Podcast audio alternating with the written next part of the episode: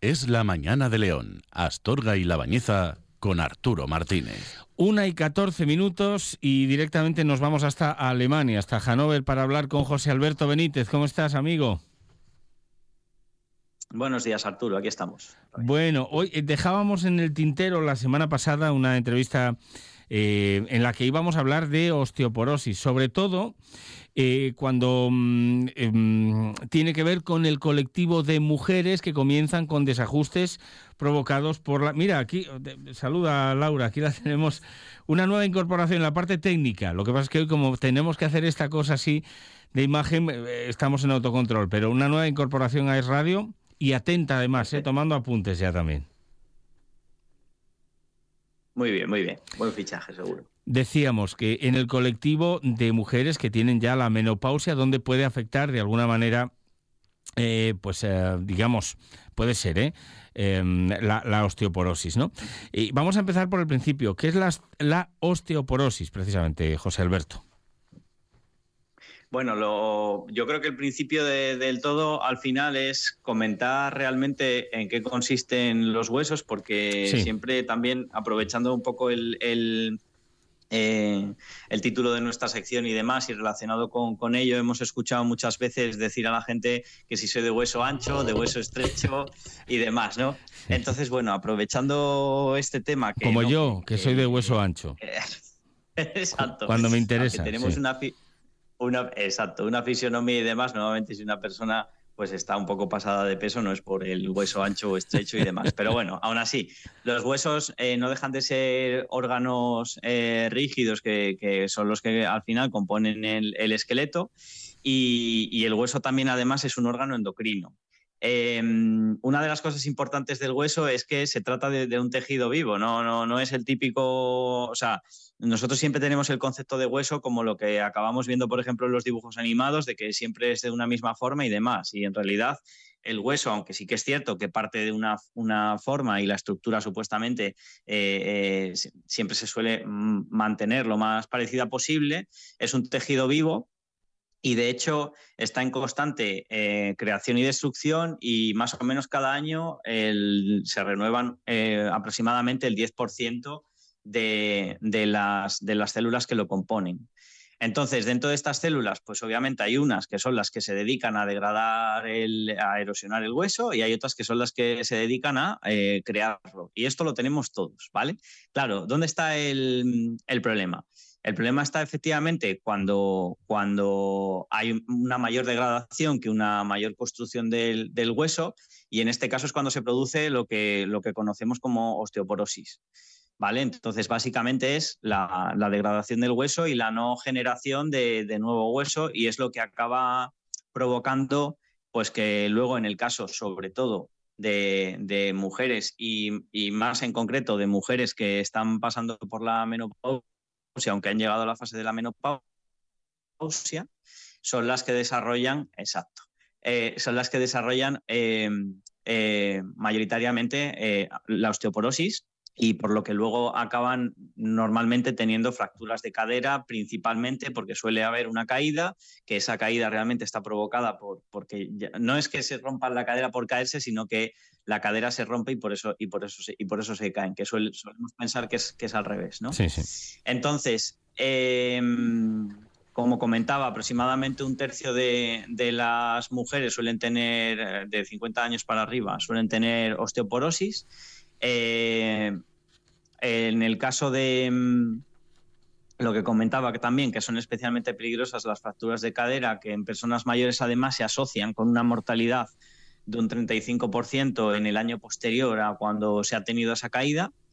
Y, además en mujeres de más de 55 años, pues la, carga hospitalaria por fracturas debidas a la osteoporosis es eh, mucho mayor que por otro tipo de trastornos como por ejemplo infarto de miocardio o, derrame cerebral. Afortunadamente, eh, a pesar de que es una enfermedad, digamos, silenciosa, José Alberto, porque uno no se da cuenta, bueno, no se da cuenta. Si no se hace ninguna analítica, desde luego, uno no se da cuenta hasta que no tiene un problema o una. Sí. Podemos decir que se considera mm, eh, que más de un tercio de las mujeres de 50 años lo tienen y más de un quinto de los hombres, de ahí esa diferenciación específica en las mujeres, por eso la tenemos en consideración. Estos son datos que, llegan de, del sistema de salud, quiero decir.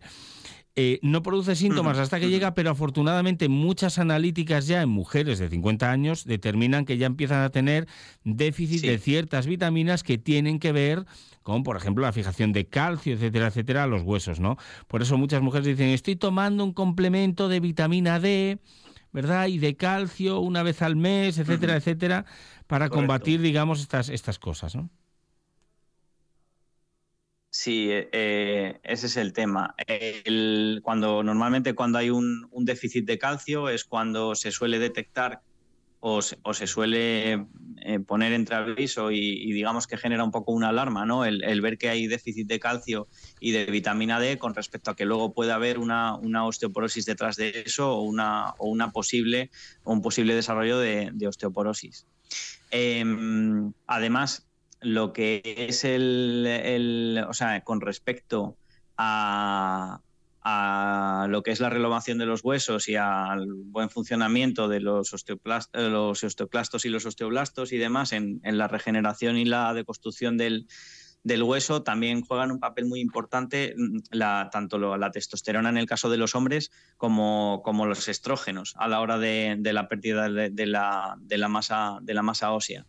Entonces, de hecho, precisamente por el papel fundamental que tiene la progesterona en esto, hay una relación tan, tan elevada eh, en, las mujeres que son menopáusicas con respecto a esto, porque suelen reducir la generación de progesterona y de ahí es donde viene luego la reducción de calcio y, la, y, la, y el desarrollo de la, de la osteoporosis. Entonces, ¿qué solución hay? Que es lo importante al final. Ahí vamos ahora. Las claves para... Em, eso es. ¿Cuáles son las, las soluciones? Eso es. Exacto. Son dos cosas, como hemos hablado aquí siempre en todos los programas durante todas las semanas, y es llevar una buena alimentación y eh, una buena actividad física. Y ahora ya matizamos un poco más. En cuanto al tema de la actividad física, nosotros siempre hemos dicho que está genial el, caminar, que caminar es una actividad muy buena, pero no es una actividad que en este caso, por ejemplo, eh, si es la actividad única que tenemos, no va a ayudar a, que, a que mejore nuestra, nuestra masa ósea, ¿vale? Nuestra densidad mineral ósea. Entonces, ¿cuál es, el, son, ¿cuál es la actividad física que más ayuda a mejorar la densidad mineral ósea, a mejorar esto y a intentar evitar la osteoporosis?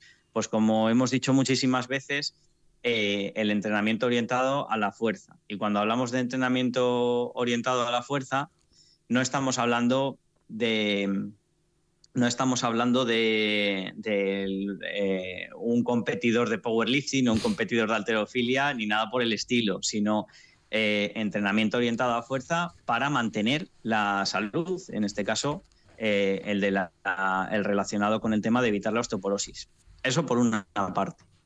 Y por otra parte, lo que necesitamos es una alimentación que acompañe que, favorezca la, mm, absorción del calcio y la generación de, de, más densidad mineral ósea. Y entonces, dentro de esta alimentación, lo que se recomienda es que dentro de, nuestro día a día eh, se consuma más o menos entre 1,2 y 1,5 gramos por cada kilogramo de peso corporal de lo que es proteína, ¿vale? Que para que nos hagamos una idea, eh, por ejemplo, una persona que pese 70 kilos tendría que consumir más o menos unos 100 gramos de proteína diaria y para que nos hagamos una idea, por poner ejemplos, 200 eh, gramos de filete de pollo pues tienen más o menos unas 44 45 gramos de proteína.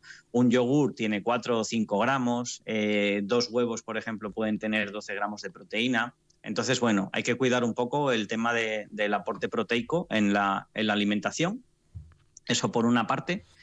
Luego, por otra, parte, también eh, es importante el tema de, los, de, los, alimentos que tienen calcio. Y aquí vamos a desmitificar un poco que no solamente eh, la leche tiene calcio. O sea, es verdad que los productos lácteos, eh, no solo la leche, sino leches, quesos, yogures, etcétera, tienen bastante contenido en calcio. Pero, por ejemplo, las sardinas, pues las sardinas también tienen bastante calcio.